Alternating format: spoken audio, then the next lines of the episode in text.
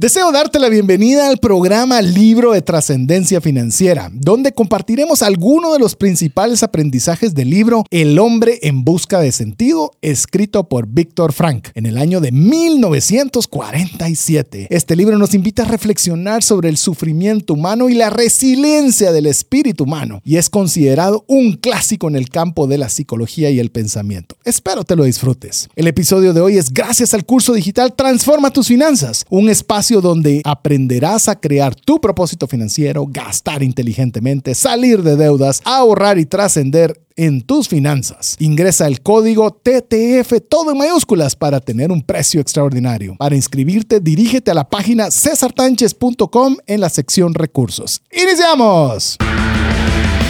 Comienza un espacio donde compartimos conocimientos y herramientas que te ayudarán a tomar decisiones financieras inteligentes. Esto es Trascendencia Financiera.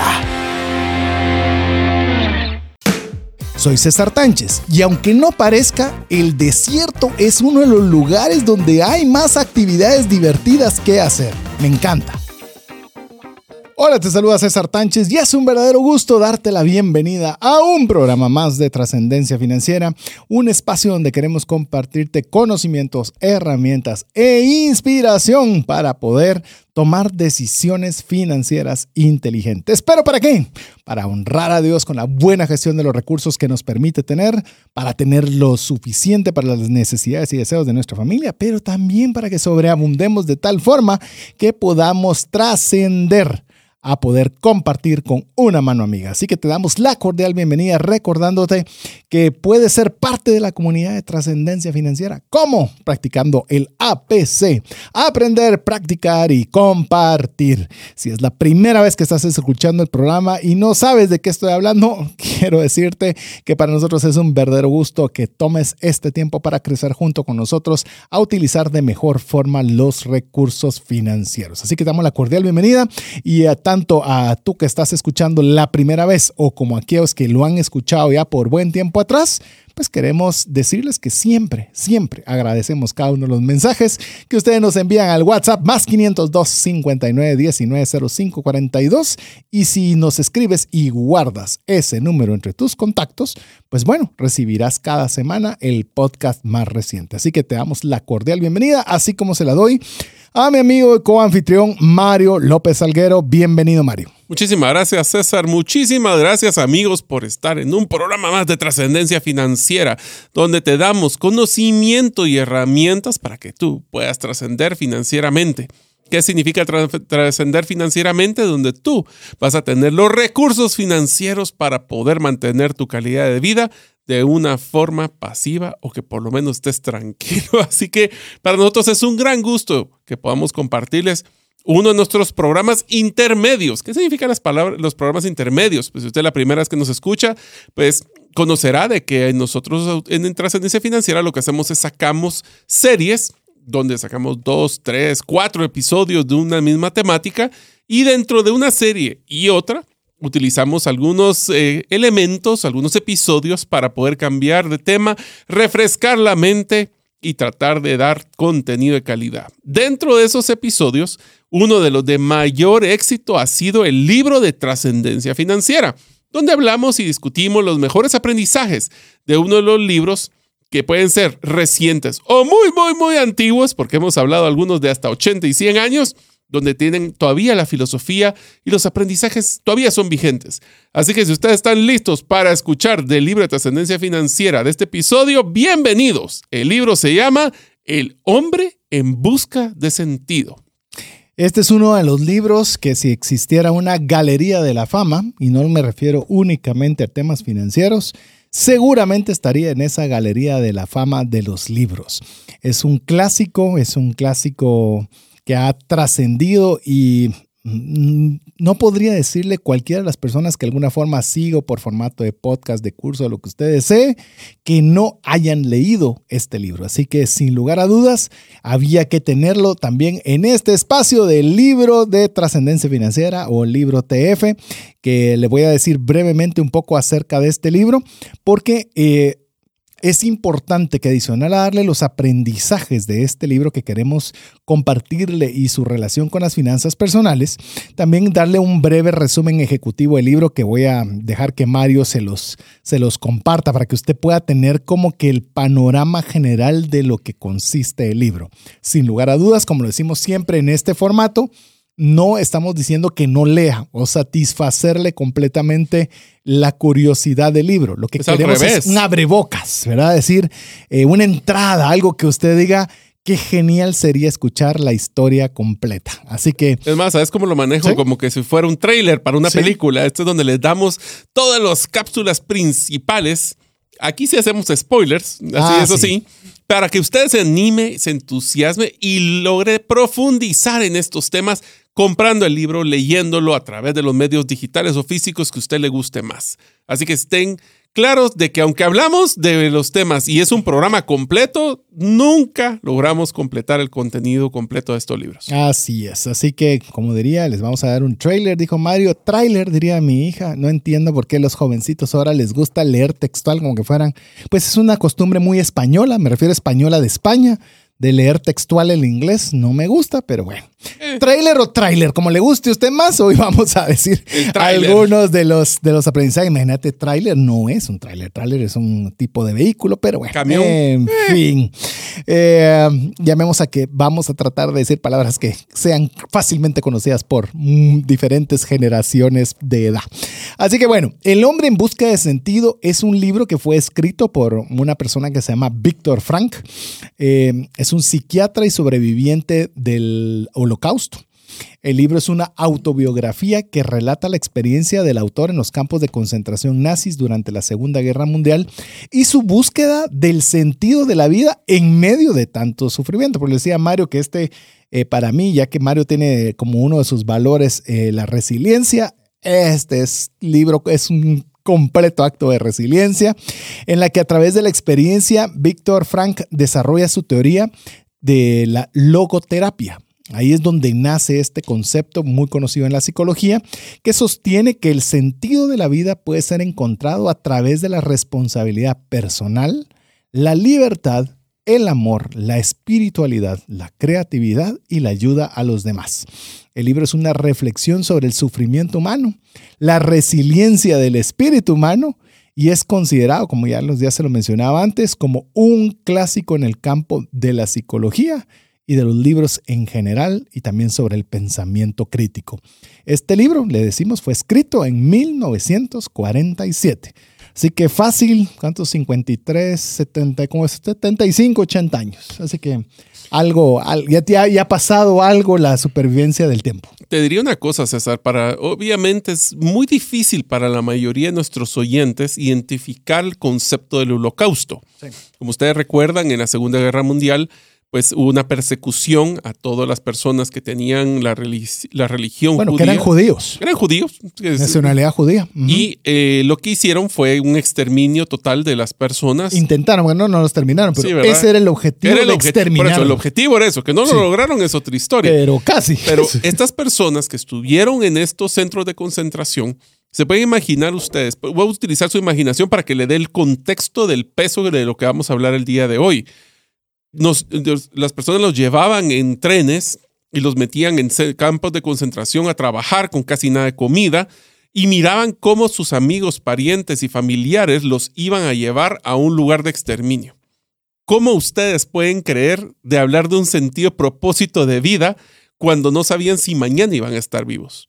Incluso eh, si usted quiere verlo de forma gráfica, eh, vea la película La lista de Schindler y expresa de una forma magistral. magistral lo que Mario está describiendo. Y lo bueno es que fue con, en blanco y negro. Así que le hicieron bien atemporal para que usted, si es muy joven, como bien lo dijo Mario, pueda saber a plenitud de qué estábamos hablando. Inclusive, le puedo decir una de las partes que para mí fue más impresionante de, de esta lectura, es que, por ejemplo, cuando morían personas en el campo de concentración, la ropa era anhelada por todos, ¿verdad? Porque obviamente estaba, imagínense, en temperaturas gélidas y con los zapatos rotos, sin calcetines. Se puede imaginar trabajando, porque tampoco es que estaban en su casa viendo una serie de Netflix. Entonces, si cuando fallecía alguien miraban sus zapatos para ver si eran zapatos mejores que los que ya tenían para podérselos cambiar. Y obviamente no eran zapatos nuevos, ¿verdad? Y no eran zapatos necesariamente tu talla. O sea, eh, y toda esta descripción gráfica usted la va a ir viendo durante la lectura del libro. Ahorita ya que Mario le va a dar ya así una, un resumen ejecutivo ya más formal. Pero más que contarle los sufrimientos, eh, como bien decía Mario, ver cómo puedo encontrar sentido dentro de la dificultad. Y esto nos pareció genial porque dígame si no, en las finanzas personales, cuando uno está así en aquellas situaciones críticas, duras, difíciles, cuesta encontrar sentido, cuesta encontrar esa, esa... Te da contexto también, César. Porque sí, es, que no puedo creer que no lograste comprarme el último celular. Um, o sea, ponte en contexto de lo que estaba viviendo esta persona. Ubícate, diría por él. Ubicatex 20 miligramos todos los días. Todo lo necesitamos. No voy a creer que se lo estamos dando, recetándolo a usted. todos los días es la dieta nosotros. Simplemente le compartimos que creemos que a usted tal vez podría serle útil también. Así que si quieren, les voy a leer el, resumen ejecutivo del libro. Así que es un poquito extenso, así que permítame que se los voy a leer. Dice, un hombre llamado Víctor Frankl, Frankl con L al final, un hombre, un brillante psiquiatra que vivió en los tiempos oscuros durante la Segunda Guerra Mundial. La guerra trajo consigo una sombra oscura que cubrió a Europa. Y lamentablemente Víctor fue atrapado en medio de la tormenta. Fue arrestado y llevado a los campos de concentración nazi donde el sufrimiento y la desesperación parecían ser los amos de la situación. A medida que las puertas del campo se cerraban detrás de él, Víctor se enfrentó a una realidad brutal. El frío penetrante, la falta de comida y las condiciones inhumanas desafiaron su resistencia física y mental. Pero incluso en medio de la oscuridad más profunda, Víctor se aferra a la esperanza y algo que le considera aún más valioso que cualquier cosa material, el sentido de la vida. Observó que sus compañeros prisioneros y notó que algunos se hundían en la desesperación mientras otros encontraban fuerza y propósito en situaciones aparentemente sin esperanza. A medida que pasaba el tiempo, Víctor empezó a notar patrones con el comportamiento humano en medio de la tragedia. Aquellos que lograban sobrevivir y mantenerse fuertes eran aquellos que habían encontrado un sentido profundo de su existencia, o un sentido más profundo en su existencia. Algunos lo encontraron en el amor por seres queridos, mientras que otros lo hallaron en la dedicación a un propósito significativo, incluso dentro de los muros opresivos del campo de concentración. Víctor no, no, no solo era observador pasivo, sino que también se convirtió en un ayudante, y un apoyo para sus compañeros de prisión. En una actitud alentadora y compasiva, les instaba a encontrar el significado en el sufrimiento y a resistir con valentía. Un día, cuando al fin el fin llega la guerra, o cuando el fin llega la guerra, finalmente Víctor salió de los campos de concentración, libre, pero profundamente transformado. En lugar de amargura y resentimiento, llevaba consigo a una nueva comprensión de la naturaleza humana y un enfoque en la importancia de encontrar sentido y propósito en cada aspecto de la vida. Víctor no solo se tuvo ahí, basándose en sus experiencias, desarrolló una nueva forma de terapia, la logoterapia. La terapia se centra en ayudar a las personas a descubrir su sentido de vida y a encontrar significado inclusive en las circunstancias más difíciles. El hombre en busca de sentido se convirtió en una guía que muestra que incluso en medio del sufrimiento, el ser humano tiene la capacidad de encontrar un propósito que trasciende el dolor y la desesperanza. ¿Qué te parece? Da ganas de decir y se acabó. Se acabó y me dio risa porque sentí como que estuviera narrando una telenovela, una radionovela. Qué, qué, bonito se vio, qué bonito se vio.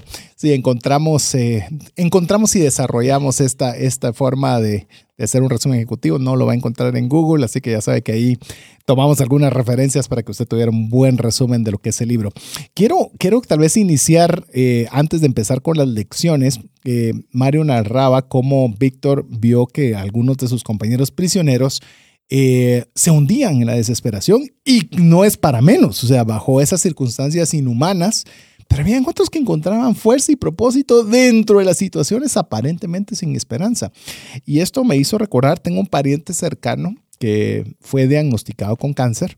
Y al ser diagnosticado con cáncer y cáncer de los, así ya se le llama fase 4, que es de los, Los peores, los casi que no hay forma o de, en teoría tiene muy- un porcentaje muy leve de que la persona pueda vivir. Y había en un proceso donde se tenía que hacer radios y quimioterapias.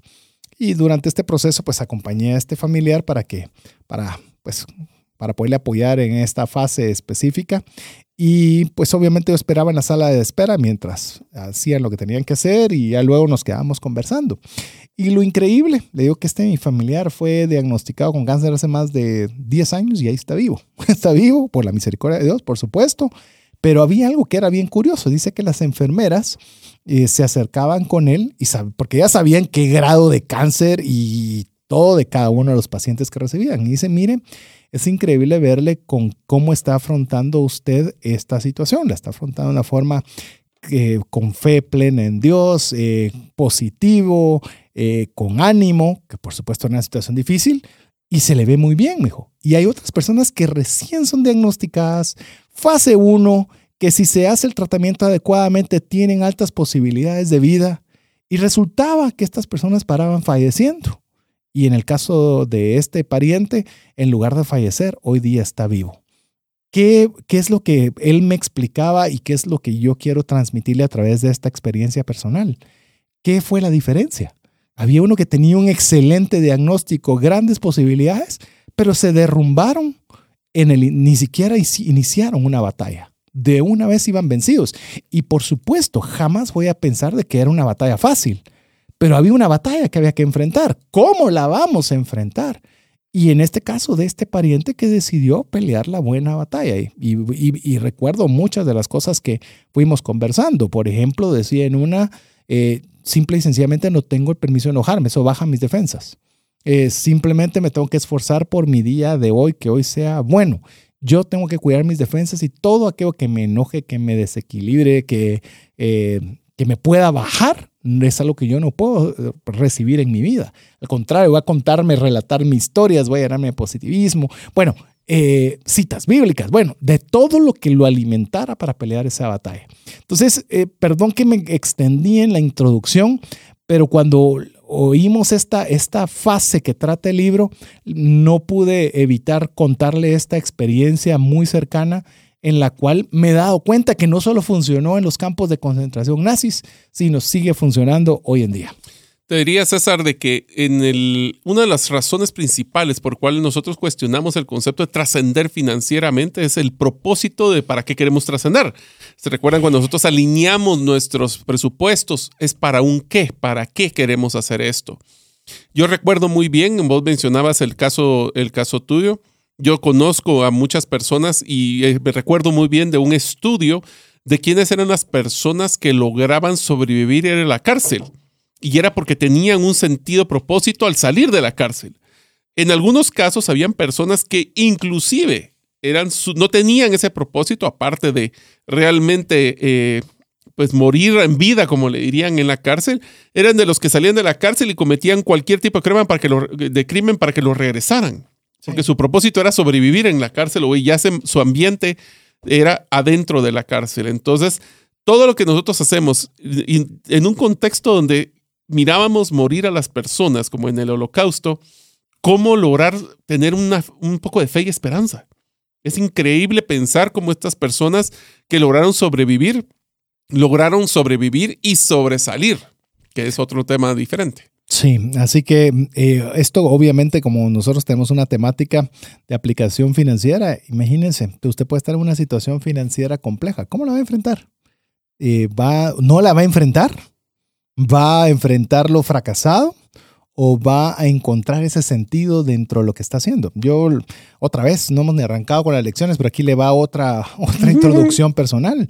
Eh, usted se ha dado cuenta, no sé si usted se ha dado cuenta, pero las personas que se vuelven más, eh, no sé, más eh, expertas, por decirlo de alguna forma, en conversar sobre una temática son aquellos que les ha tocado difícil en un área particular. Yo le puedo hablar de la mía, a mí me tocó muy difícil en el tema financiero. Bueno, este programa, ¿va? Exacto. Entonces, venís y decís, ok, ¿qué vas a hacer? ¿Con dónde vas a encontrar el sentido?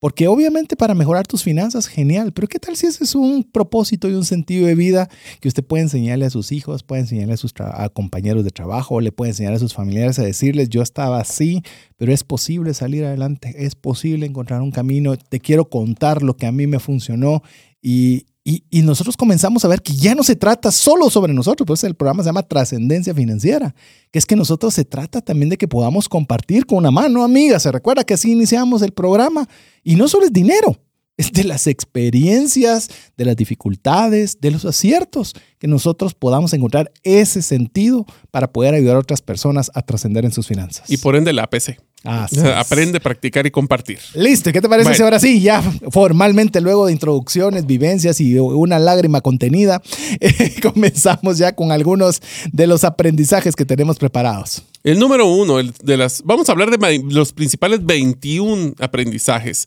El primero, la vida adquiere significado a través del propósito y la conexión humana.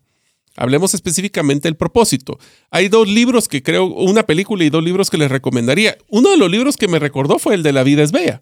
¿Te recuerdas que el- el- la razón principal por el que el, el que está contando la historia, que es el hijo de la persona que estuvo en el campo de concentración, fue ese extremo, un poquito salido de contexto, pero extremo positivismo que tuvo en el campo de concentración? Y en el tema de significado, el Simon Sinek está, eh, iniciar con el por qué, Ajá. tiene que ver con este concepto de propósito. ¿Por qué tú haces lo que haces? ¿Para qué lo haces? ¿Cuál es ese sentido superior de crecimiento, de mejora? Hablemos de finanzas personales. ¿Cuál es el propósito de tu ahorro? ¿Cuál es tu propósito del plan de mejora, el FIRE, como decía César, de poder jubilarse? Bueno, muchas personas mueren literalmente después de jubilarse porque su propósito era trabajar. Entonces, si no quieres ser de ese tipo de personas, ¿qué tal si te pones un propósito superior? Eh, un paréntesis. Los propósitos cambian en el tiempo Sí. y hay etapas para cada uno de los propósitos. Obviamente al principio es un tema donde estamos generando patrimonio, tenemos hijos, desarrollar a la familia, llevarla para arriba. Una vez que los hijos ya se retiran para las universidades y se casan, ¿cuál es tu propósito? Desarrollar la relación con tu pareja o, o tener un emprendimiento, no sé. Cu- importante es que sigas lo que nosotros hablamos del, de cuando hablamos de despegar tus sueños, en el episodio de despegar tus sueños, donde hablábamos de ponlos por escrito y trata de alinear todas tus acciones, y aquí viene la parte donde está relacionado el libro, y pensamientos positivos hacia ese lugar. Sin lugar a dudas, es importante que nosotros tengamos un propósito y ya Mario describió buenas fuentes y programas que hemos tratado sobre este tema. Por lo tanto, solo voy a añadir sobre el tema de la conexión humana. Eh, Somos seres relacionales. Usted no podría o sería muy difícil que viva solo, sin necesidad de nadie. No- Normalmente estamos aquí sentados, hoy necesitamos a Jeff, que esté en los controles, que nos permita estar al aire, necesitamos a la junta directiva de la radio para que nos facilite la, la- posibilidad de transmitir, necesitamos eh, de muchas personas para que esto sea posible. En mi caso necesito la ayuda de Mario como coanfitrión para generar los eh, Es decir, constantemente necesitamos de personas. La pregunta es, si usted lo que usted hace es solo para beneficiarse usted y su propósito, es muy pequeño su propósito. El propósito debe ser de tal forma que no solo lo beneficie usted, por supuesto, porque es su propósito al final de cuentas, pero que sea expansible, que sea, que, que sea tal dimensión que pueda ser de bendición a más personas. Porque yo le puedo decir algo, yo he aprendido de finanzas con los años, pero no lo puedo quedar yo todito. Entonces, ¿cuál es la idea? Si nosotros generamos algo, que lo podamos APC, aprender, practicar y compartir. La pregunta es con aquello que usted se está proponiendo de yo, yo quiero salir de deudas, yo quiero ah, tener ahorrados seis meses de mis ingresos, quiero tener inversiones que me paguen de vuelta mis ingresos. Buenísimo, eso es para usted. ¿Cómo va a ser eso de bendición para otros? ¿Cómo eso va a beneficiar a alguien más? Y cuando usted se hace esa pregunta, ya la cosa se complica un poco. Ahí ya requiere de usted un esfuerzo adicional y es donde Víctor Frankl nos dice, él salió libre, sí, pero llevó una transformación que lo llevó a un propósito más grande. No solo contar sus tristezas, sino los aprendizajes que Ah, había si, tenido. si ahí. no hubiera sido una novela de esas trágicas. Y no, pasa, y no pasa de ahí. Como Pero- hay, quizás hay muchas. Que hay muchas y no solo eso, sino que también tenés, la idea de él fue el APC máximo, donde quiso compartir cómo poder ayudar a las personas en momentos de crisis. Eso me lleva al segundo aprendizaje, que dice, incluso en las circunstancias más difíciles, podemos encontrar un propósito y darle sentido a nuestro sufrimiento. Quiero que se pongan a pensar, amigos, todos hemos pasado por una situación complicada financiera, todos. O hemos perdido nuestro trabajo, o hemos tenido que se nos pasa la mano y empezamos a, a acumular deudas, o todas las anteriores. Y en el momento más difícil, lo platicábamos con César, lo primero que hacemos es perder la capacidad de soñar, perder la, capacidad de poder tener ese sentido de propósito de la vida. Uno puede tener una deuda y sentir que va a ser el fin del mundo. Hay personas que toman acciones extremas en ese tipo de situaciones. Pero ¿qué tal si nosotros le encontramos ese propósito de decir, ok, o gano o aprendo? Ok, estoy en una situación más difícil. ¿Qué he aprendido? ¿Qué he aprendido en trascendencia financiera que podría aplicar en cada uno? ¿Tenemos cuántos episodios ya? Uy, ya 200 te la debo. y... se- y- bueno, Montón, 200 montón. de cientos un montón, casi 300, donde usted puede, si se siente abrumado, se siente difícil, es si uno solo se hunde más en el hoyo y se hunde en sus pensamientos negativos, difícilmente va a poder tomar acción para mejorar.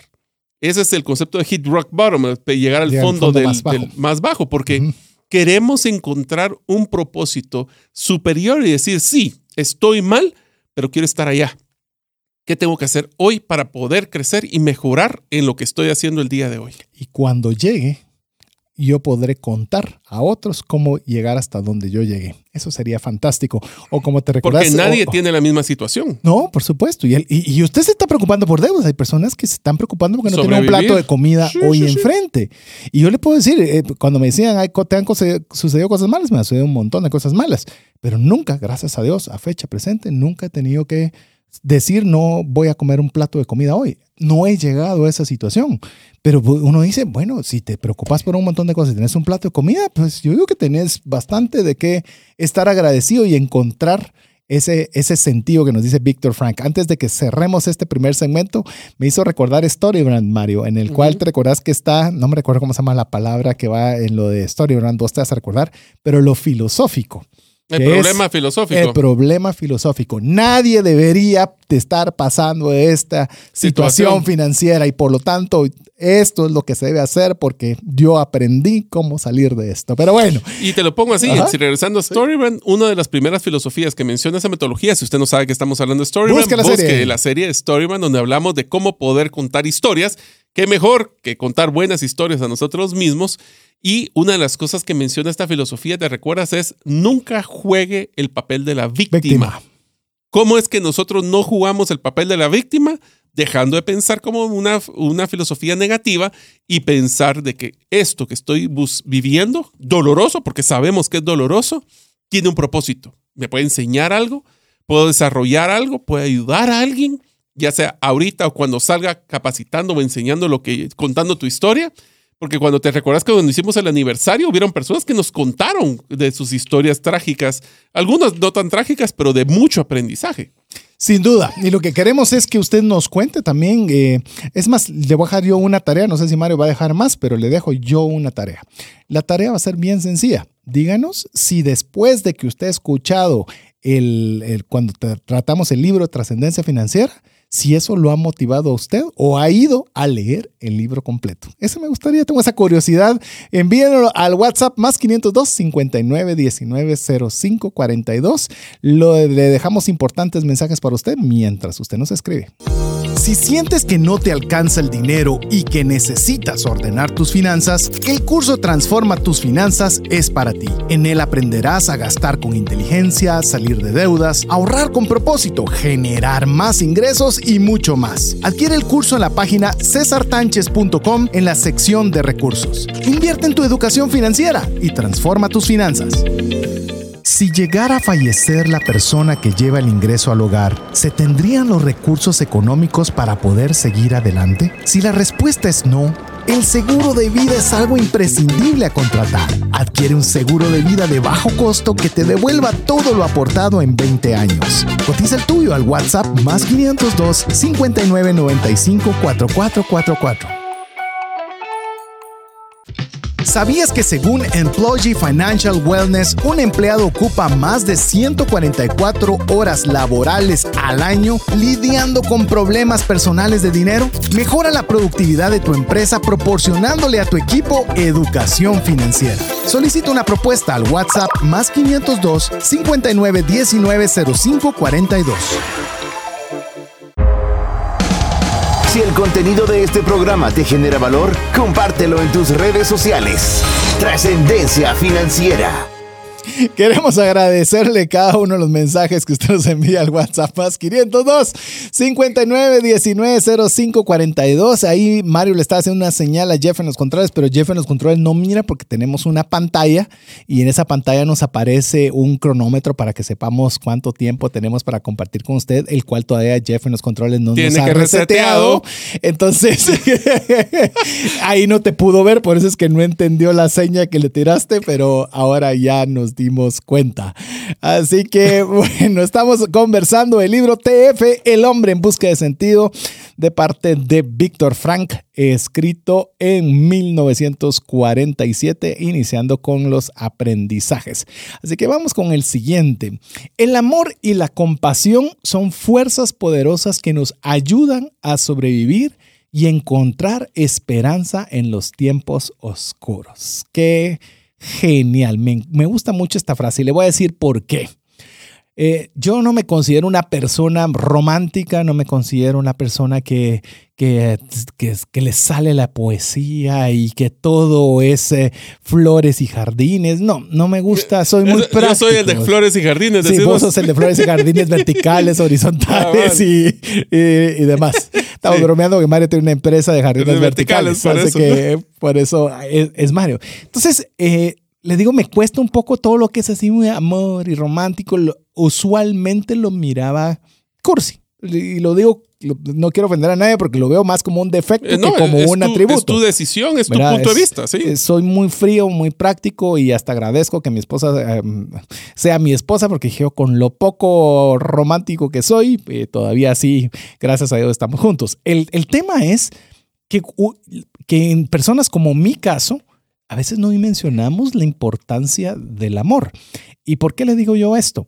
Eh, cuando usted está, por ejemplo, en situación financiera compleja, por decir una, una, una situación difícil, eh, cuesta decir ¿y qué tiene que ver el amor con las finanzas? Y por eso es que nosotros empujamos mucho el tema de la generosidad. Porque cuando usted ve que hay otras personas que literalmente no han comido, personas que están de hogares desintegrados, personas que si no estuvieran en un lugar específico que los cuidan estarían en pandillas, y usted puede apoyarles y darles amor, usted se da cuenta que las finanzas cobran otro sentido. Ya no solo es tener yo más dinero para tener más cosas, sino como lo decimos también en cada programa, es que usted pueda tener para poder proporcionar esa ayuda a una mano amiga con amor. Es decir, con el genuino deseo de bendecir a otras personas. Y eso da sentido. Te voy a leer una descripción porque siempre como nos gusta hablar de, detalles, de conceptos, aquí viene un concepto interesante de qué es amor. Amor es un sentimiento de vivo afecto e inclinación hacia una persona o cosa a la que le desea todo lo bueno. Imagínate. Y interesante. Solo. Solo quiero complementar un tema de lo que mencionan en el libro. Cuando hablamos de amor y compasión, uno tende- tendría a pensar que es hacia otros. Pero si algo hemos aprendido, que es el primer persona que tienes que demostrarle amor y compasión es a mí mismo. Nosotros mismos tenemos que demostrar la compasión de que cuando nos cometamos un error podamos salir adelante. Si nosotros, imagínate que estuviéramos en el campo de concentración, que estamos literalmente cada respiración pensando de que voy a cometer un error y por eso me van a mandar a, a- los lugares donde los Castigan, matan. ¿Dónde los matan? Entonces, ¿qué crees que pasaría si yo mismo no me perdonaría? Yo personalmente, casi que la, muchas personas eh, hubieran, como decimos en Guatemala, tirado la toalla o, de- ya no per- ya por vencido. se dan por vencido antes de que lo llamen a, que vayan a morir. Entonces, tenemos que tener cuidado que el amor y la compasión también es hacia nosotros. Por eso, si cometemos un error en nuestros temas financieros, aprendamos del error.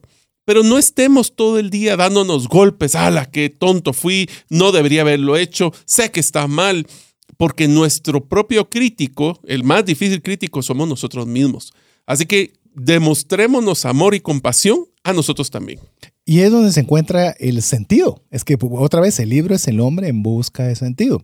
Me hizo recordar también, tuve la oportunidad de leer la bibliografía de Nelson Mandela y ver bajo el palo que llevó, ese sería otro libro interesante, del palo que llevó, por fin sale y, a- y saliendo literalmente a casi ser Perdona. presidente y perdonar Sí. a todos los que le hicieron pasar tan mal momento, tan mal rato. Entonces, el, el tema del perdón o el amor, la compasión, lo que estaba mencionando Mario, eso que a veces nosotros tenemos, pero van a ver, el día que yo tenga dinero, van a ver cada una de estas personas, me van a pagar cada una de las malas miradas, para uno de los daños. Hoy sí me las pagan. Eso no es en- eh, entonces, si yo fuera Dios, que obviamente lo digo con mucho respeto y ni siquiera cercano, ni mucho menos, diría, no aprendió la lección. No. No aprendí la lección. Es que no es darte recursos ahora para que te puedas vengar, para que puedas ahora presumir, para que puedas hacer, sino cómo con eso ahora puedes tener ese amor y la compasión para ser de bendición a otras personas. Ahí la cosa cambia. Así es. Pero bueno, vamos a otro aprendizaje. Oiga este. La libertad de elegir nuestra actitud frente a cualquier situación, oiga, nos otorga poder y control. Déjeme darle el contexto sobre este aprendizaje. Todos estos aprendizajes, ¿sabe qué es lo bueno? No los va a encontrar en el libro. Esos son aprendizajes que nosotros le estamos compartiendo. Este, eh, esto sale porque algo que mencionaba Víctor Frank es, es que obviamente los tenían bajo unas circunstancias infrahumanas. Era de verdad, eh, él mismo lo menciona, uno cree que el ser humano no es capaz de tolerar tanto y se da cuenta que el ser humano es capaz de tolerar hasta lo, hasta lo no dicho. Sin embargo, él decía, a pesar de que no teníamos libertad de comer, no teníamos libertad de movimiento, no teníamos libertad de casi nada, lo que no podían quitarles la libertad a quienes así se lo proponían era tener la, la libertad de elegir su actitud Y sus pensamientos. sus Ajá. pensamientos, su forma de enfrentarlo. Y eso, como lo dice esta frase, les otorgaba poder y control.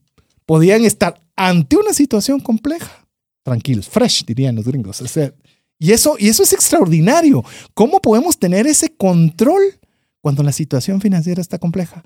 Cuando, cuando tenemos incertidumbre de qué va a suceder en nuestro trabajo, cuando no sabemos si las inversiones van a dar los resultados que esperamos, pero podemos nosotros tener esa libertad de elegir cuál actitud vamos a tener en esos momentos. Hay una frase que menciona Marcos Aurelius que dice, tú no puedes decidir qué es lo que las otras personas hacen o dicen. Tú solo puedes decidir cómo tú reaccionas a lo que las otras personas hacen y dicen. Eso significa que tú puedes definir la actitud con la que vas a entrar a, a atacar el mundo. Y aquí viene una parte interesante. ¿Se recuerdan que cuando hablábamos de temas laborales decía actitud gana currículum? Si tú tienes una actitud positiva, una actitud proactiva, vas a poder crecer en tus finanzas generando ingresos adicionales porque te van a ver como un recurso preciado. Y entonces, ¿qué es lo que pasa? En una situación difícil, porque te garantizo que vas a tener situaciones difíciles en tu trabajo, es tu actitud el que va a determinar si tú tienes el control y el poder para tomar acción. Que es lo que menciona el libro como una de las características de, eh, del- de lo que estamos hablando de la actitud principalmente. Podrán ponerte un horario, podrán ponerte situaciones difíciles, podrán ponerte a, a actividades difíciles, pero tú y solo tú tienes la libertad de elegir esa actitud. Nadie puede hacerte enojar más que tú. Así es. Así, Así que es. tú puedes decidir tu actitud en las pocas Pueden cosas. incentivarlo con vehemencia. Ah, te, pueden, te, pueden, te pueden dar todas las, todo lo que quisieras, para, todos los detonantes para poder hacerlo, Pero pero, tú es eliges. tu decisión, es tu libertad. Y te das cuenta que esa libertad de, de poder elegir la actitud, y eso es lo que me gusta, te da poder. Sí, pero esta gente no tenía poder de nada. Bien, tenían el poder de cómo enfrentarlo. Ellos no tenían el poder de saber qué iban a comer, si iban a sobrevivir, si cómo Nada. iba a ser frío, pero tenían el poder total de, pen- de- de decidir cómo querían pensar ese día. Imagínate. Yo te puedo apostar que eh, Víctor en el libro, no sé si lo menciono o no, pero pueden decir que en las mañanas ver en aquel campo de concentración horrible y ver todo feo y decir todavía qué bonito el día. Qué bonito es el día de hoy. Sí, inclusive si usted lo lee en detalle, ver cómo dormían. Es que usted se imagina que dormían en un sucamastro cada uno, ¿no? No, Eran jateaditos. láminas y jateaditos. Es un eh, pegado no, uno al otro. eh, no, unas circunstancias tremendas y todavía decir, estoy vivo el día de hoy Y doy gracias a Dios que estoy vivo. y estoy poniendo atención y estoy aprendiendo, porque usted, ¿de dónde cree que vino la logoterapia? Vino del aprendizaje duro, arduo y, e intenso que sufrió durante estos tiempos. Como se podrán imaginar, el siguiente aprendizaje es obvio por lo que vivió esta persona. El sufrimiento inevitable puede ser transformado en un acto de trascendencia personal y crecimiento espiritual. ¿Sabes qué me recordó esto? Es que se recuerdan, bueno, no sé si se recuerdan, pero existe la historia de cómo eh, este inventor quería eh, la invención de la luz, ¿verdad? De la luz como la conocemos ahora. Y había intentado más de mil fórmulas de cómo poderla tener y de repente viene y se quema su laboratorio. Se quema completo. Y al quemarse completo, ¿y ahora qué vamos a hacer? ¿Y qué, es lo...? Y todos preocupados de cómo iba a reaccionar. Y él les dice, ¿saben qué? Se quemaron las mil formas en las cuales no iba a funcionar esto. Podemos arrancar de cero. Y, y dice uno, impresionante. O sea, una tragedia, algo que uno podría decir, ya ahora tendría que arrancar de cero. ¿Y qué va a pasar con todos esos 999 o mil intentos que había hecho? Simplemente se toma, eso no sirvió, se borra y arrancamos de cero. Y Sí. eso, eso le digo, por eso hoy es un libro muy desafiante, ¿verdad? De, de que Contexto. sí nos, nos pone de cómo realmente nosotros tenemos que ver cómo las, las cosas que tomamos o hicimos equivocadas, perfecto, ya llevó, ya sufrimos, ya buenísimo. Ahora, ¿cómo voy a hacer algo de esto que me, me dé crecimiento? Te diría, César, de que este, lo que les platicaba de que o ganas o aprendes, es donde tú puedes cambiar tu actitud. O, o ganas o te hundes. No, no, te tienes que hundir. Puedes mejorar. Por eso es que el sufrimiento, y por eso dice inevitable, o sea, te va a tocar sufrir. Es tu Hoy- actitud. Es tu actitud la que va a definir. Ayer y seguramente te tocará mañana. ¿Cuántas en la, en la serie que hablamos de antes de emprender y todo lo que son finanzas para emprendedores, hablamos de que los emprendedores en un 99.99% de los casos van a fracasar múltiples veces. Pero la actitud de los que sí lograron salir adelante, sufrimiento, perdí mi capital, perdí mis oportunidades, perdí mi empresa y levantarse, desempolvarse y salir adelante es lo que hace la diferencia en las finanzas de las personas. Ahorita que estabas diciendo, de veras tenemos antes de emprender finanzas para emprendedores, sobreviviendo mi emprendimiento. Ya tenemos tres series que puedo recordar rápido de emprendedores. Así que si usted también quiere saber sobre emprendimientos y finanzas personales, ahí, Ahí va a tener que encontrar en el podcast. Vamos con el siguiente mm, aprendizaje. La importancia de encontrar significado en nuestras acciones diarias, por pequeñas que sean, que era lo que vos estabas de alguna forma mencionando. ¿Qué puedo yo extraer positivo de esto? Es decir, la situación está dura, sí, buenísimo, ya lo sabemos, no hay que profundizarlo, pero ¿qué puedo sacar positivo de esto? ¿Cómo, cómo puedo encontrar algo pequeño en lo cual yo pueda encontrar fuerza para poder mejorar, para poder hacer mejor las cosas? ¿Dónde encuentro eso? Deseamos expertos en encontrar esas pequeñas cosas que nos van a hacer esa propulsión para ser mejores cada día. Te lo voy a poner así. Si ustedes están el día de hoy, amigos, o mañana, están ustedes con un problema serio, pónganlo en contexto y digan, ok, Víctor estaba en un campo de concentración que no sabía si iba a poder sobrevivir, que no sabía si iba a comer, no sabía si iba a congelarse. ¿Será lo que yo estoy sufriendo tan trágico como ese, tan fuerte como eso? ¿Será que nosotros podemos encontrar ese significado dándonos cuenta de que tal vez nuestros grandes problemas, aquello que se nos vuelve, nos vamos a ahogar en un vaso de agua, aquello que creemos que es el fin del mundo, realmente lo es? Porque si lo ponen, y por eso es tan importante este libro, si lo ponen en contexto, se darán cuenta que hay muchas personas que estar en su situación sería una bendición. Y por eso la generosidad es clave, como servicio. Olvídese como dar dinero, no, servicio, que usted vaya a servir. Porque cuando usted va a servir, usted se da cuenta que se está ahogando en un vaso con agua. Y no me importa la situación económica en la que usted se encuentre, no en que no me importe como persona, sino no importando si está, qué tan grave sea su situación.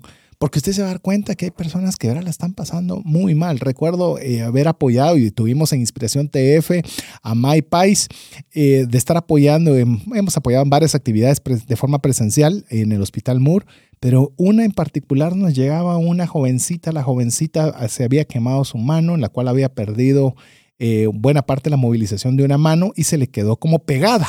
Entonces las operaciones que le habían hecho era para lograr tener el dedo gordo y el dedo índice para tener pinza, pero los otros tres deditos estaban todavía pegados y lo que había llegado esta jovencita era para añorar para que le pudieran levantar al menos el dedo, ¿cuál sería este? el mm, medular. medular. No, sé cómo se llama. El de en medio. El de en medio, para que se lo pusieran un poco a levantar.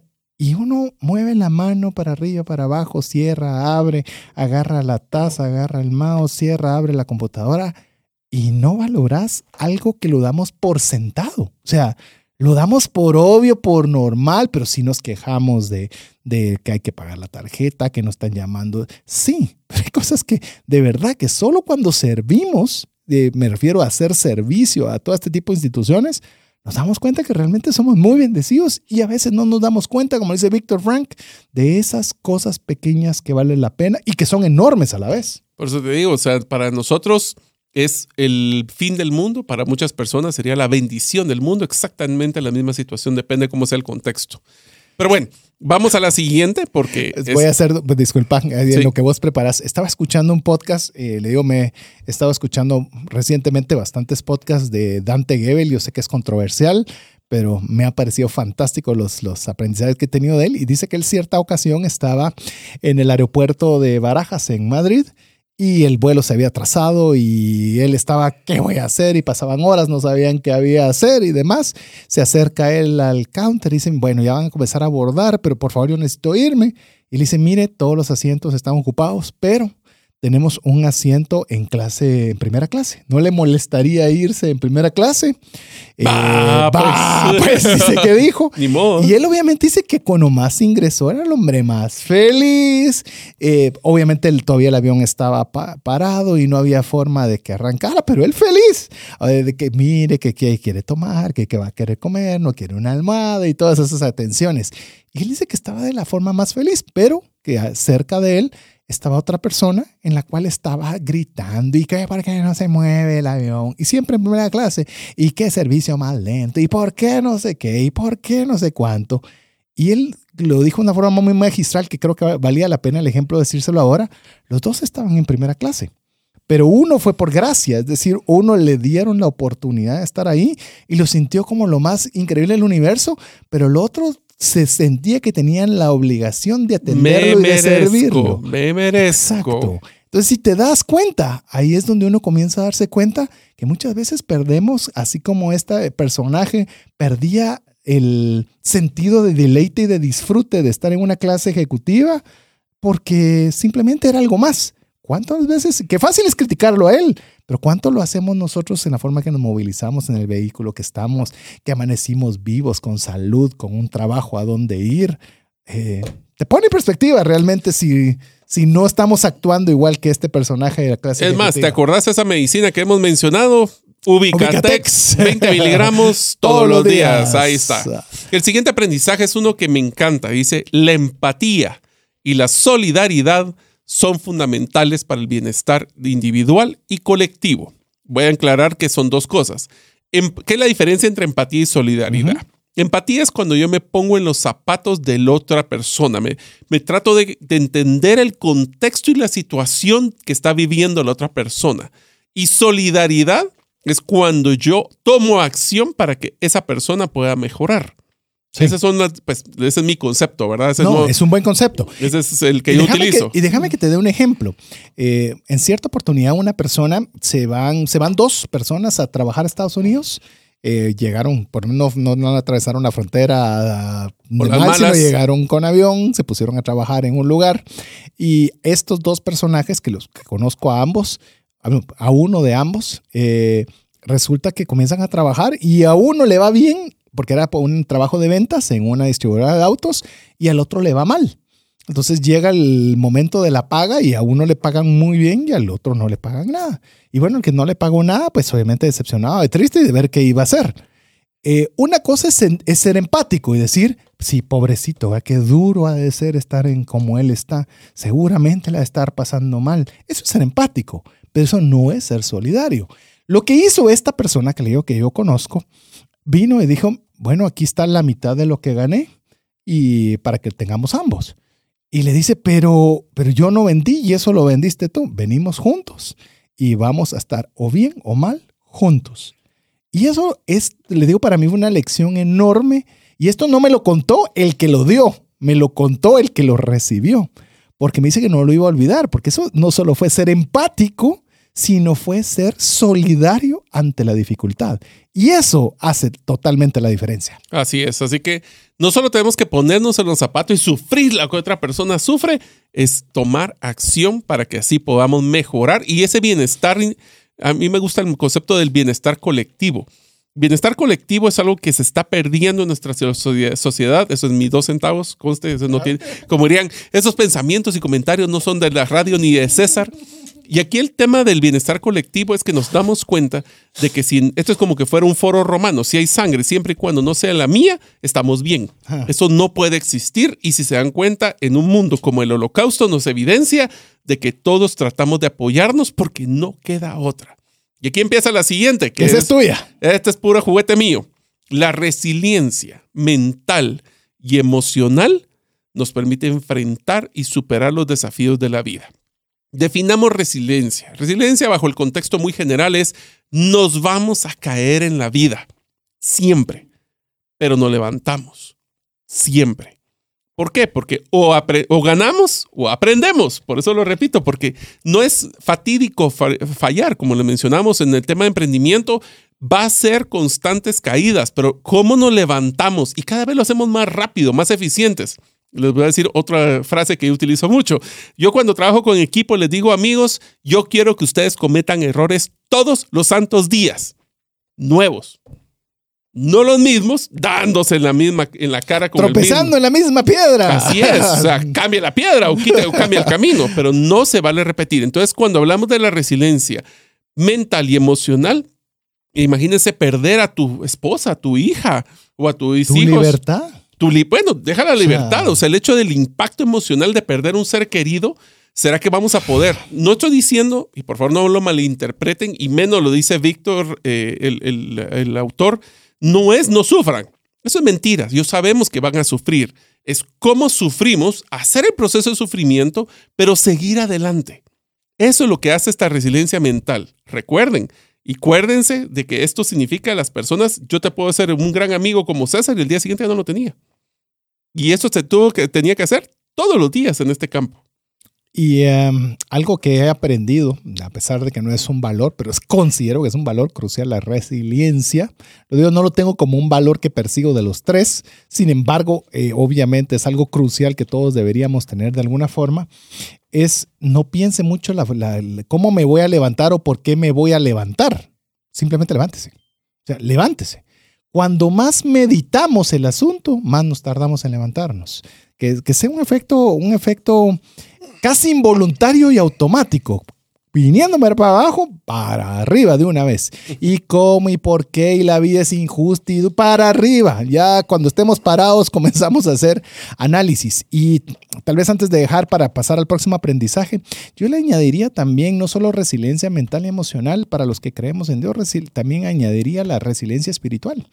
Eh, ¿por qué no también preguntarle a Dios qué propósito hay en, esto que está sucediendo? Pedir su ayuda. Contexto superior. Inclusive, te lo podría decir en, este tema, es ¿por qué no tenemos cabal ese desahogo? Donde nosotros podamos, eh, si usted lee, por ejemplo, el libro de Salmos, lee el libro de Job, eh, prácticamente estaban personas expresándose sus dolores, sus sufrimientos, lo que consideraban injusticias, todo ese como desahogo emocional y Dios lo considera tan importante que hasta le dedica libros para que le puedan estar escritos, a manera de que esa resiliencia mental e emocional le añadamos también la espiritual. Vamos con el siguiente. Vamos a ponerle pausa porque quiero dejarles una tarea antes. Eso. La tarea para que nos escriban al más 502 59 19 05 42. Acuérdense, en Trascendencia Financiera no solo nos gusta darle los consejos y Nos las gusta darle herramientas. tareas, va a decir Mario. Nos gusta dejar las tareas, pero también nos gusta que ustedes Te cuento les que sirva de catarsis. Quiero mandar un saludo hasta los amigos en Shela, eh, que tenemos también una comunidad que nos sigue en Shela y nos dice cómo olvidar las tareas de Mario. Ya, ya, vos ya sos el de las tareas. El de las tareas. así que pues, ya. Esta tarea viene también para que ustedes sepan de que a veces, para ser resiliente emocionalmente o mentalmente, a veces es tan sencillo como escribirlo, como que fuera un papelito y dejarlo ir para que se lo lleve el viento. Así que la tarea es mándenos al más 502 59 19 05 42 y díganos, ¿está teniendo usted algún sufrimiento? Hablemos de trascendencia financiera sobre sus finanzas. ¿Usted cree que valdría la pena compartirlo? Tal vez le va a ayudar a solo escribirlo, pero no se vale solo quejar, ya lo dijimos. Para ser resiliente emocionalmente nos tienen que decir cuál sería su propuesta de mejora. Exacto. Digan cuál es el problema, cuál es su solución y solo hacer este ejercicio, les prometo que el APC que van a tener, en la trascendencia que van a lograr y tomar acción mañana de ese caso que tanto los está haciendo sufrir, les va a ayudar para mejorar. ¿Saben qué, qué cosa más bonita lo que mencionó Mario? Es, está bien, mencione cómo fue que se cayó, genial, lo que le está doliendo, lo que está sufriendo, pero también para arriba, pues. Mostremos cómo Esa vamos a levantarnos. Ahí está la resiliencia para que hagamos el APC, aprender, practicar. Y, Y ya luego de que usted lo haga, pues no lo escribe ahí al más 502 59 19 05 42. Así que mientras usted nos escribe, lo dejamos con importantes mensajes para usted. Una sola enfermedad puede acabar o destruir considerablemente el patrimonio que te ha tomado una vida construir. No permitas que eso suceda y contrata un seguro de salud que te permita tener acceso a los mejores hospitales del mundo y con cero deducible en hospitalizaciones en Guatemala. Solicita una cotización al WhatsApp 5995 4444.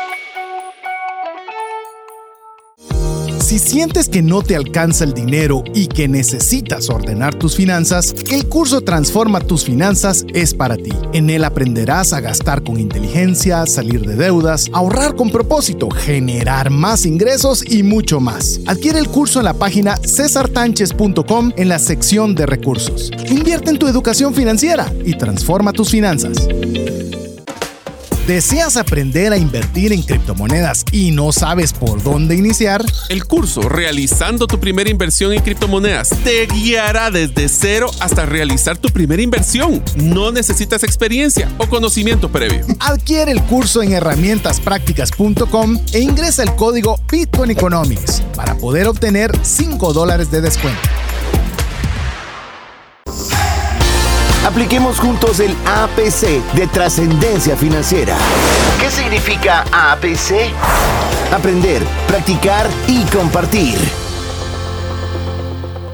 Queremos agradecer cada uno de los mensajes que usted nos envía, más 502 59 19 05 42, en esta oportunidad compartiendo este extraordinario libro de trascendencia financiera, El hombre en busca de sentido, escrito por Víctor Frank el 1947. Y estamos compartiéndole algunos de estos aprendizajes que podemos obviamente aplicarlos a nuestra economía personal, pero mucho más allá. Hoy sí estamos adentrándonos de una forma más profunda para que sea un bienestar integral. Así que, ¿qué te parece, Mario, si vamos con el siguiente? Este es uno que, pues, si ustedes tienen dudas de dónde pueden encontrar lo que les voy a mencionar, les voy a decir dónde lo van a poder hacer. Dice la belleza y la maravilla del mundo natural pueden proporcionarnos consuelos y renovación. Les voy a contar cómo ustedes saben el tema de que trabajo en una o tengo una empresa de jardines verticales, pero también es parte de lo que es el grupo de Vivero Botanic. Y una de las cosas que me mataba la risa o me encantaba ver con las personas es que llegaban ejecutivos de traje a almorzar al vivero y no compraban plantas, lastimosamente, pero sí espero que compren ustedes, pero llegaban solo a poder hacer lo que llamamos una desintoxicación digital. Las personas se daban el lujo de escuchar los pájaros, ver la naturaleza, ver cómo el viento mueve las hojas. ¿Cuándo fue la última vez que ustedes se tomaron un descanso mental de las redes sociales para ir con su familia a un lugar natural y poder darse ese consuelo y renovación No le estoy diciendo que tienen que ir a abrazar árboles. Eh, yo sé porque hay muchos que creen Sí. que eso es... eh, Sí, sí, algunos creen que es importante y lo hacen. Me encanta que lo hagan, porque hay un tema de energía. Pero y lo un tema más- también dicen de, de quitarse los zapatos y descalzos en la, en la grama. Sí, A mí me da medio... es la conexión con no la puedo, tierra. Pero, Pero, bueno, pero es un tema... o sea, si hay el, el disfrutar la belleza y la maravilla entonces de la naturaleza. hagámosle el contexto en el libro. Están en una situación de vida o muerte, están en una situación ca- ca- que- pues, fea y de repente salen y encuentran una flor y encuentran esa belleza y esa maravilla del mundo natural que les da ese consuelo de decir, si esta plantita ha logrado salir adelante, ¿será que yo puedo hacerlo? Sí, y lo que decía Mario, le, digo amigo o amiga, es algo que estoy procurando, me cuesta, porque estoy una persona muy conectada digitalmente. Y eh, cuando estoy hablando con mi esposa, cuando estoy hablando con de verdad, de no tener el teléfono cerca. Y algo que todavía me están subiendo más la barda, oiga bien, también es que he estado escuchando a Dante Gebel muy recientemente, y dice, pero téngalo, pero ni siquiera a su alcance, porque por lo menos está viendo que están entrando los mensajes, que están entrando todo. La tentación. Y, y- o te distrae, aunque sea solo para ver qué mensaje entró, aunque no lo contestes. Ujú. Y de verdad cuesta. ¿Qué tal si nosotros también comenzamos a dedicar tiempo, no solo para temas de específico de convivencia, de familia, sino qué tal si usted se quiere concentrar para generar una nueva destreza y aprender un curso o leer un buen libro que le pueda ayudar a mejorar eh, su actividad laboral? Y también nos desconectamos de. ¿Y qué mejor si usted tiene, yo sé que no tenemos tantos, pero un parque, un vivero, algo donde usted esté rodeado de naturaleza? Sin lugar a dudas va a ser un buen refresco para su vida. ¿Cuándo fue la última vez que hicimos un picnic con nuestra familia? O sea, picnic significa llevar comida en un lugar natural donde no hay nada, de nada, nada, de nada, ni es mejor, mejor si no tienen internet y solo compartir. Bueno, ahí se la dejamos. Ese le dejamos. sí. ¿Por qué? Porque nos damos cuenta de que la siguiente, que es una muy interesante, es la aceptación de la ineva- inevita- ah, la gran inevitabilidad de la muerte, o sea, que no se evita la muerte, nos apoya a valorar y vivir plenamente el presente. Si nosotros estamos claros que algún día no estaremos, ¿cuál es tu legado? ¿Será que tu legado financiero es dejar a todos tus seres queridos con un patrimonio que les va a servir? ¿Es dejarles muchas deudas? ¿Es dejarles y, y también cómo viviste la vida? Eso es lo importante con este tipo de, de- de contextos. Yo creo que cuando nosotros pensamos en una pregunta tan profunda, mejor no es pregunta, en una aseveración tan profunda como la que mencionaba Mario, es qué trascendencia va a haber. Eh, muchas veces eh, está incluso hasta esa fórmula que no mucho me gusta, le voy a decir, ¿verdad? Pero dice que si usted se muere con dinero en el, eh, con En dinero disponible, fue que no hizo bien sus cálculos de retorno, ¿verdad? ¿Por qué? ¿Por qué tiene que ser así? Y realmente, ¿qué es cómo encontramos ese justo balance de cuánto dinero es suficiente? Eh, conforme van creciendo en nuestras hijas, digo, porque Mario tiene dos hijas, yo tengo dos hijas, eh, pues ya Mario tiene una trabajando en la universidad y dice, bueno, ¿en qué momento se fue el, El tiempo. ¿En qué momento por trabajar más? Bueno, vos tomaste una decisión de ese tipo donde estabas viajando mucho tiempo fuera y renunciar a esa oportunidad para compartir más tiempo con la familia. Pero a veces tenemos recursos suficientes, pero inmersos en tantas cosas, se nos olvida muchas veces que es lo trascendental, que es poder compartir ese tiempo con nuestra familia. Y le digo, amigo, amiga, si usted tiene una empresa, le está yendo muy bien, gana mucha plata y todo le está yendo genial, la pregunta es la misma. ¿Será que usted está aprovechando ese pequeño préstamo? Le digo yo que son las hijas, porque es un préstamo. Dura 20 años, dura 25 cuando mucho, y de repente se van. Y usted dirá, bueno, logré darles casa, les pagué la universidad. Sí, la pregunta es, ¿qué tanto convivió con? O sea, ¿disfrutó esos años? ¿No los disfrutó? Y lo hace uno pensar montones de cosas, inclusive, y eso se lo quiero decir, inclusive, eh, van a trabajar ambos cónyuges o solo va a trabajar uno. Sí, pero es que más dinero, sí podemos tener más casa y podemos dejar más. La pregunta es, dos, veces, dos semanas de viaje al año, ¿vale la pena tener dos trabajos y que los hijos los críe otra persona? Y por favor, no lo tome como una concesión, solo simplemente es un cuestionamiento de vida para ver si realmente estamos dándole la importancia a lo realmente importante. Quisiera que tal vez César lo comentes el siguiente porque va muy amarrado a lo que acabamos de platicar. Que dice, si quieres lo leo yo Sí, y vos lo comentar. sí. Dice, el sentido de la vida no se encuentra en el ámbito material, sino en el servicio a los demás. Y el primer, y el primer lugar de servicio es la casa. Es que a veces pensamos que el servicio es ir a- al hospital Moore, que enhorabuena, participe y, Y participe. y participe. Pero no solo se limita ahí, o sea, se limita a su casa. ¿Qué tanto estamos nosotros sirviendo a nuestra? ¿Qué tanto estamos sirviendo a nuestros? Ah, sí, es que tiene su partido de fútbol, te toca el trombón, le digo porque la una hija de Mario toca el trombón, está yendo a sus conciertos. No, pues que no puedo porque tengo que una empresa y tengo una agenda y tengo, pues bueno, o sea, realmente nosotros realmente deberíamos darle esa prioridad de servicio a nuestra familia y consecuentemente a cualquier otra persona. En el siguiente aprendizaje, Sí. vamos a ir un poquito más rápido Sí. porque nos quedan todavía muchos. Así que Ah. listos. Dice, la búsqueda de significado es un viaje personal e íntimo que requiere reflexión y autodescubrimiento. Y voy a complementar lo que mencionó César anterior, anteriormente. Decía, le estás dedicando tiempo a tu familia, le estás dedicando tiempo a, a las diferentes partes, pero yo te cuestiono, a ti, amigo, ¿le estás dedicando tiempo, le estás dedicando tiempo a ti mismo? Mm. ¿Tienes tiempo para respirar, reflexionar y autodescubrirte? De Y- hecho, lo estábamos hablando, Mario, hace poco, que nosotros mismos estábamos dejando, eh, y eso era algo que estábamos en una plática de amigos, pero ahora le extendemos hacia usted, que muchas veces por estar sirviendo a todo el mundo, no nos servimos nosotros mismos. Así es. Es decir, no nos damos ese tiempo para pensar, ese tiempo para distraer la mente, ese tiempo para estar solos. O sea, tan solo para poder ver qué dice mí mismo, que estamos tan ocupados que ni nos escuchamos. Ahora, eso significa, amigos, no celulares, no redes sociales, no nada electrónico, es la naturaleza. ¿Y de, cuándo fue la última vez que dejaron volar su mente? ¿Se dan cuenta? Y cuando se deja volar la mente es cuando tenemos ese proceso de reflexión. Y no se preocupe y no tenga temor, porque muchas veces tenemos miedo a esos ¡Ja! espacios solos. Tenemos miedo a estar solo Sí, con nosotros. sí, es- es- ¿Será es- que porque nosotros nos conocemos? Ah. Así que Eh, pero, pero importante, porque eso nos va a ayudar a reflexionar y nos va también a ayudar a hacer y crecer, mí mismo crezca mejor. así es. Vamos con el siguiente. El sufrimiento no es en vano cuando podemos ayudar a otros a través de nuestra experiencia. No me puedo haber quedado más bonito para decirle esto. Aprender, practicar y compartir. Siempre ténganlo en mente, no porque sea una frase de trascendencia financiera, sino que usted puede decir esto que voy a aprender con el fin en mente. ¿Cómo lo voy a poder compartir con alguien más? Está bien si usted, mire, si usted aprende y practica, usted se beneficia, sin duda, pero no pasa más de usted. Pero si usted quiere servir a alguien más, tiene que compartir. Y hay veces que me, dice- me dicen, pero mire, yo no sé compartir, no sé hablar. Mande el programa. Deje que el programa haga su trabajo. Cuenten sus historias, aunque sea en usted- redes sociales. ¿Sí?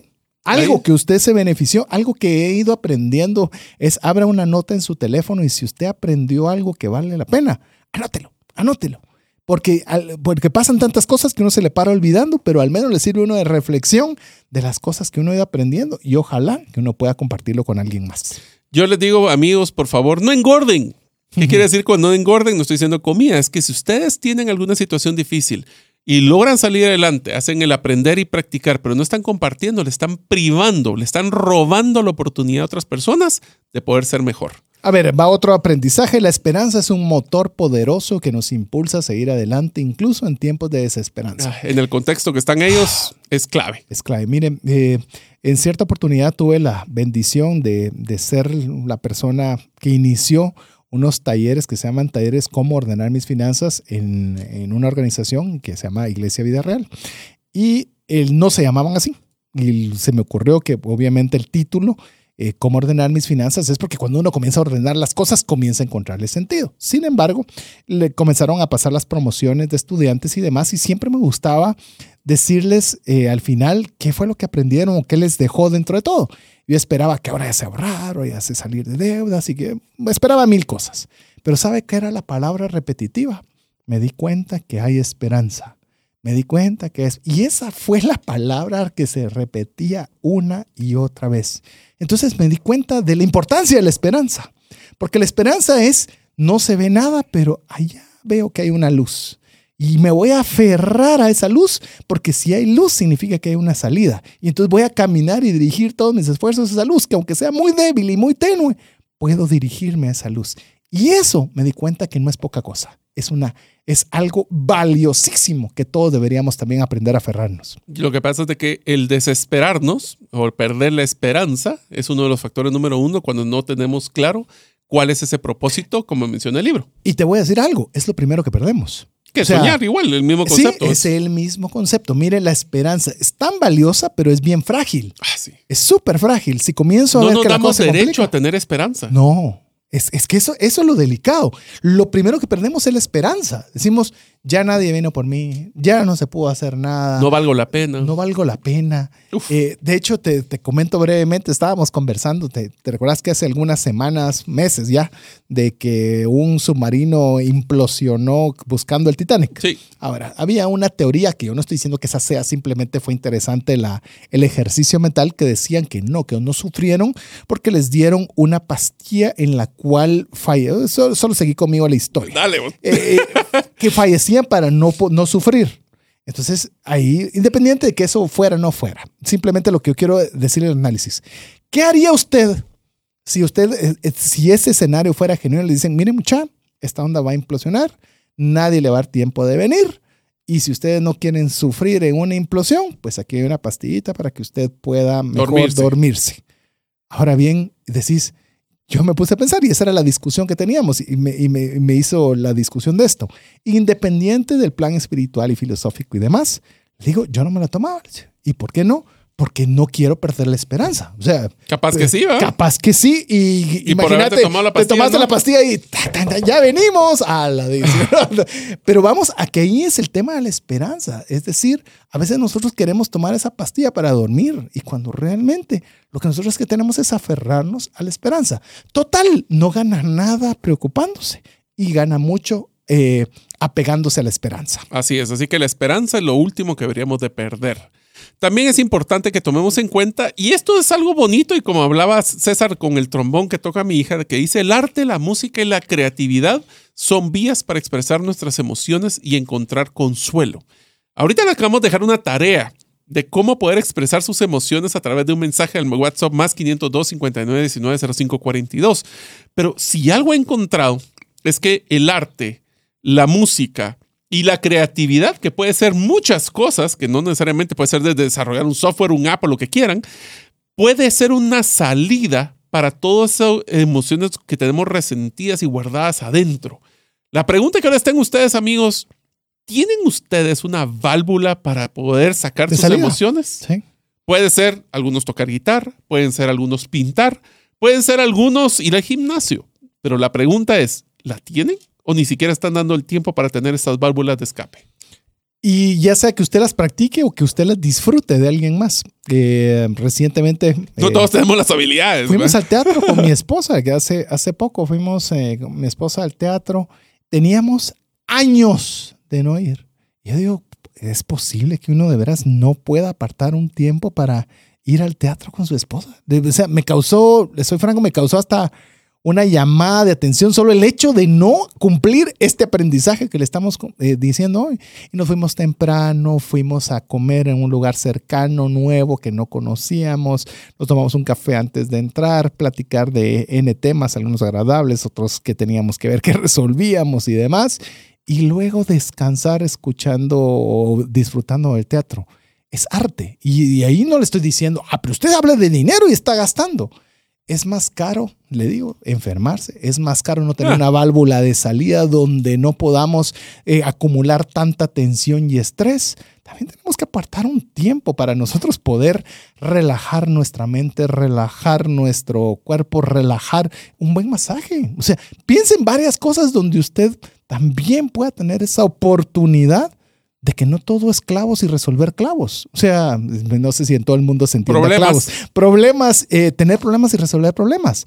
También necesitamos esos espacios para liberar un poco esa tensión que puede estar eh, encima de nosotros. Si se dan cuenta, amigos, lo importante aquí es que si ustedes no liberan esas emociones, les prometo que van a pedirle a Dios de que hayan tenido un seguro con César para poder solventar los problemas médicos que les van Y a lo hemos venir. estado conversando con Mario y como amigos. Hoy, hoy, hoy, hoy estamos ventilando nuestras conversaciones privadas, pero le decía a Mario, Mario está metido en muchas actividades y le digo, Mario, tenés también que ver cómo, cómo aplicamos este aprendizaje, porque lo contrario te va a repercutir en la salud. Bueno, te lo pongo así. Llevo ya fácil unos seis meses de no tocar guitarra. Por que era una de ejemplo. mis salidas de, de- de música. en la cual podías literal, y usted dice, pero si no toca, es que la- esa es la idea, de concentrar cómo sí lo puede Bueno, hacer. y- Sabes y que es una de las enfoca la cosas que me hizo mucha falta, me hace falta en mi vida, es el poder correr. Y te voy a decir por qué. Cuando yo empecé a correr, yo regresaba exhausto, pero no físicamente, mentalmente, porque no apagaba el cerebro.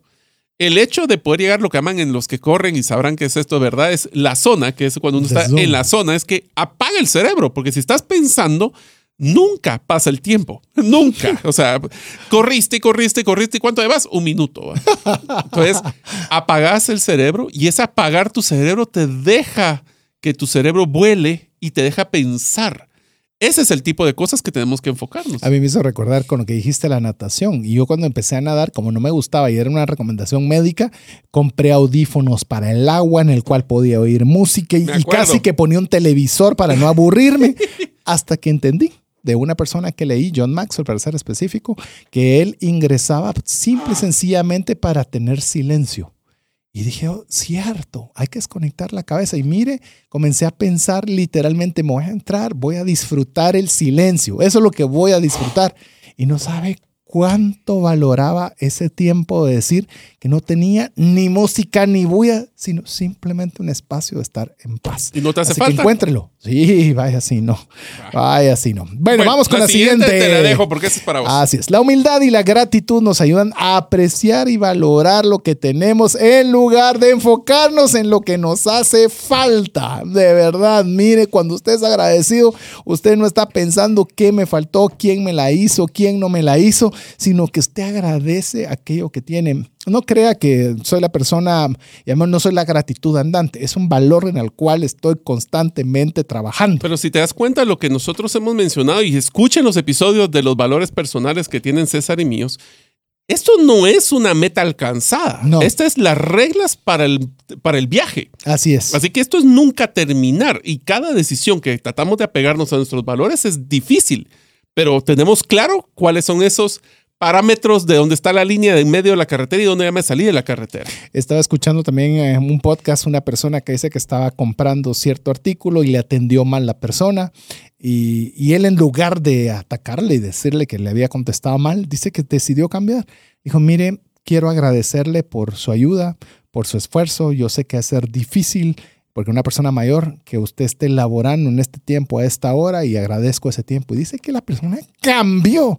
Mire, disculpe que le haya contestado mal, pero no tengo un mal momento, sino he tenido una mala vida en la cual la vida me... Y, y dice que en ese momento hubo esa empatía, pero fue de gratitud. O sea, en lugar de contestar amenazando, con gratitud, digo, no es por Uno nada, pero decide cómo me reaccionar. subieron el nivel, yo, según yo, la gratitud estaba aquí, otro grado ahí arriba. Pero Como bueno, decimos con los programas de trascendencia Sí. financiera, el techo de uno fue el sótano del siguiente. así es. Uno de los siguientes aprendizajes es interesante. Dice, la vida adquiere un significado más profundo cuando cultivamos nuestras relaciones personales y construimos comunidad. Ustedes son el resultado del promedio de las cinco personas con las que más interactúan.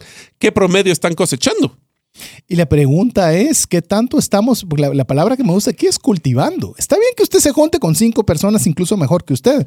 ¿Está cultivando esa relación? ¿Da valor antes de pedir valor? Da valor, se preocupa por las O personas. solo quiere ver que le las saca. llama para saludar.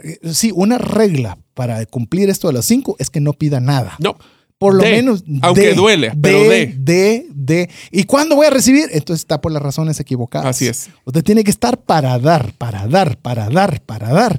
Y ahí es donde usted va a crecer. Por eso la palabra aquí clave es cultivar. Y vos que estás en el tema de la naturaleza, uno quiere ya tener el árbol de manzanas dando fruto, pero ¿cuánto hay que hacer antes para que salga una manzana? Te voy a decir una frase que utilizo que cada vez que me toca trabajar con desarrolladoras inmobiliarias.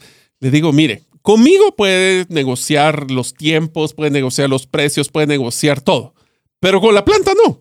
O le da lo que necesita, y Oh, tiene- no. incluyendo el tiempo, Qué buena. buena, incluyendo el tiempo, o no va a crecer. Así que conmigo negocia lo que quiera, pero la planta o le damos o no crece. Y lo mismo pasa con las comunidades. Me parece fantástico. Que- El siguiente te lo voy a decir que es un aprendizaje. Recuerden el contexto, en un holocausto con personas que estaban literalmente asesinando todas las familiares y amigos que estaban alrededor. Y dice él, el perdón y la comprensión nos liberan del resentimiento Ja, y nos frase permiten avanzar hacia una vida más plena. sí me dañaste, sí me golpeaste, sí me afectaste, pero si yo tengo el perdón y la comprensión, liberaré yo mi Exacto. corazón para salir adelante. Y si te das cuenta, el precio más caro es el resentimiento, porque se lo pagas vos. Es que al final, la otra persona puede ser que ni siquiera esté enterado del resentimiento y vos mordiéndote. ¡Qué Por ganancia! años, destruyendo ¿Y tu vida. salud? No. Ay, no.